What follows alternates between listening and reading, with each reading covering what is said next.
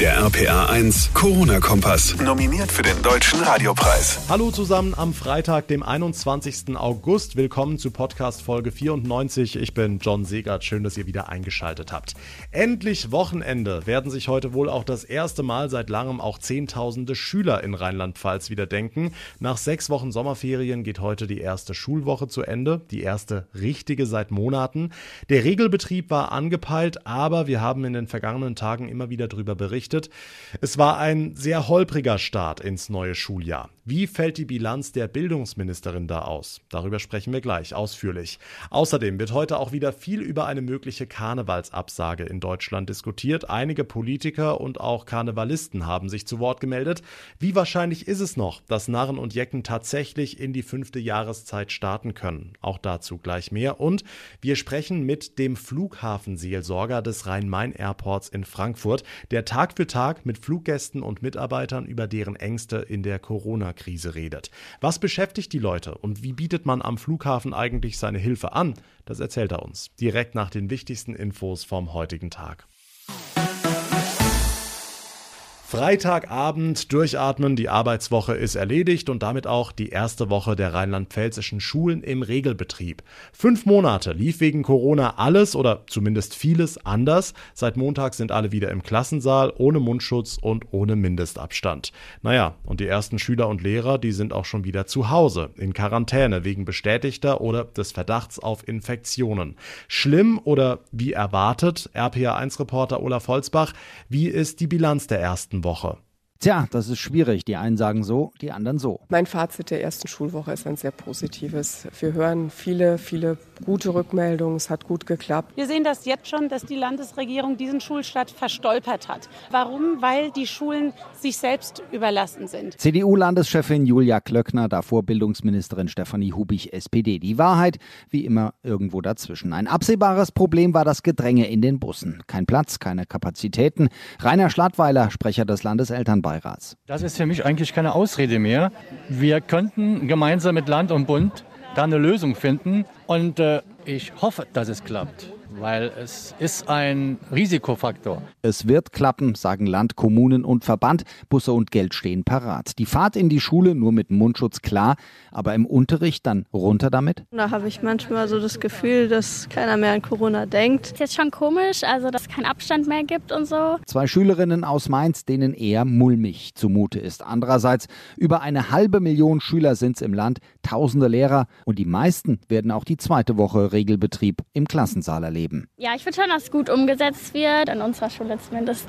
Ja, die kriegen das schon gut hin. Ich mache mir da jetzt keine großen Sorgen. Ach, diese unbekümmerten jungen Leute. Aber gut, sie werden es am besten wissen. Schüler und Lehrer in Rheinland-Pfalz nach der ersten Woche Regelbetrieb und wir sagen so, es lief nicht alles rund, aber auch nicht alles schief. Die Diskussion um eine mögliche Absage der kompletten Karnevalssession, die beschäftigt ganz Deutschland, kocht auch heute wieder hoch. Einige Leute haben sich erneut zu Wort gemeldet in der Sache. Susi Kimmel aus den RPA1 Nachrichten. Wenn man das alles so hört und liest, dann wird immer unwahrscheinlicher irgendwie, dass Narren und Jecken in diesem Jahr in die fünfte Jahreszeit starten können, oder? Mm, das sieht leider ganz danach aus, ja. Nachdem Bundesgesundheitsminister Spahn das Thema ja angestoßen hatte, zieht heute Volker Wissing nach, der rheinland-pfälzische Wirtschaftsminister. Er sagt im ersten, dass auch er Karnevalsfeiern in der gegenwärtigen Situation für nicht denkbar halte. Dort wird viel gesungen, gelacht und äh, auch miteinander in Körperkontakt äh, geschunkelt, wie man so schön sagt. Und insofern kann ich mir das heute aus der heutigen Sicht überhaupt nicht vorstellen. Wir müssen uns allerdings bei den Maßnahmen immer an der Verfassung orientieren und dürfen nicht so viel wie möglich verbieten, sondern immer nur das, was unbedingt notwendig ist. Es muss immer verhältnismäßig sein. Genauso sieht das Wissings FDP-Parteikollege Joachim Stamm, stellvertretender Ministerpräsident in NRW. Er hat sich für die Absage aller Karnevalsumzüge in der kommenden kommenden Session ausgesprochen. Gleiches müsse auch für größere Sitzungen gelten, so Stamp. Er hält es für besonders wichtig, jetzt zu den vielen ehrenamtlichen Aktiven ehrlich zu sein und ihnen Planungssicherheit zu verschaffen. Nachen und Jecken halten dagegen, eine Absage zum jetzigen Zeitpunkt sei viel zu früh. Der Präsident des Festkomitees Kölner Karneval, Christoph Kuckelkorn, betont, dass seit Wochen unzählige Konzepte entwickelt worden seien. Man plane A, B, C und D Varianten, aber man werde damit auch erst an die Öffentlichkeit gehen, wenn man soweit sei, so Kuckelkorn. Am kommenden Donnerstag wird sich Bundeskanzlerin Merkel mit den Länderchefs zusammenschalten. Vielleicht wissen wir danach, ob und wie die fünfte Jahreszeit im Corona-Jahr 2020 starten kann. Wir halten euch dann natürlich auf dem Laufenden. Dankeschön, Susi Kimmel. Sehr interessante Frage, die uns heute von Julia aus Koblenz erreicht hat. Sie schreibt uns, wie lange muss ich eigentlich in Quarantäne bleiben, wenn ich mich nach meinem Urlaub an einer dieser Teststationen freiwillig testen lasse? Bis das Testergebnis da ist, kann es ja manchmal ewig dauern. RPA1-Infochef Jens Baumgart, das ist wirklich ein Problem. Es gab ja in den vergangenen Tagen mehrere Fälle in Deutschland, auch in Rheinland-Pfalz, mit zum Teil schlimmen Folgen. Ja, wir hatten ja zum Beispiel einen Fall aus der Pfalz bei der TUS Knittelsheim. Das liegt in der Nähe von Landau. Da war ein Spieler im Urlaub in einem damals Nicht-Risikogebiet in Kroatien, hat sich nach dem Urlaub freiwillig testen lassen an der bayerischen Grenze, hat von den Behörden in Bayern zugesichert bekommen, dass er nach ein oder zwei Tagen das Testergebnis bekommt, wenn er denn positiv ist. Ja, und dann nach zwei Tagen hat er immer noch nichts gehört und hat wieder am Fußballtraining teilgenommen. Und dann ist es passiert. Nach fünf Tagen kam das Ergebnis positiv positiv und daraufhin gab es eine Riesendiskussion. Wie geht man denn damit um, wenn die Behörden, wie in diesem Fall in Bayern, zu lange brauchen? Okay, wie ist das denn rechtlich geregelt? Wie lange muss ich abwarten, bis ich wieder unter Leute gehe? Also wenn du in einem Risikogebiet warst, dann ist die Sache ja relativ eindeutig. Du musst 14 Tage in Quarantäne oder du legst eben einen negativen Test vor und damit basta. Wenn du aber in einem Nicht-Risikogebiet warst, also zum Beispiel auch Holland oder Österreich, dann ist der Test ja nur freiwillig.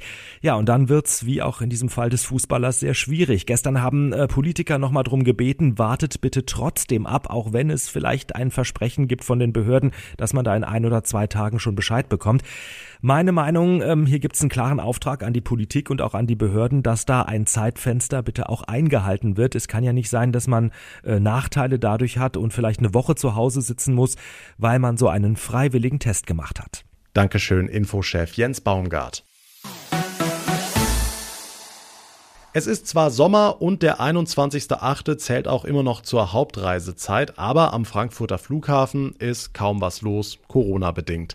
Fast 80 Prozent weniger Passagiere zählt Flughafenbetreiber Fraport im Vergleich zum Sommer 2019. Deshalb stehen tausende Jobs auf der Kippe, sowohl bei Fraport als auch bei Lufthansa. Mit ihren ganzen Sorgen und Ängsten wenden sich manche an Palutinerpater Heinz Goldkuhle. Er ist katholischer Flughafenseelsorger am Rhein-Main-Airport in Frankfurt. Pater Goldkuhle, wie können Sie die Betroffenen denn unterstützen, ihnen helfen?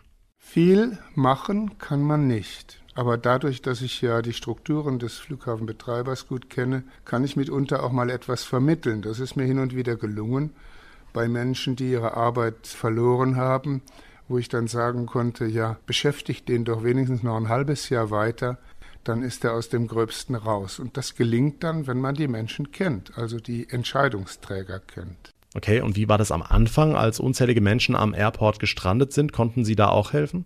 Da gab es zeitweise täglich über 40, die nicht weiter konnten. Da hat die evangelische Seelsorge sehr stark eingegriffen auch mit unserer Unterstützung, aber die pragmatische Hilfe kam dann dort durch Feldbetten, durch Decken, durch Verpflegungen.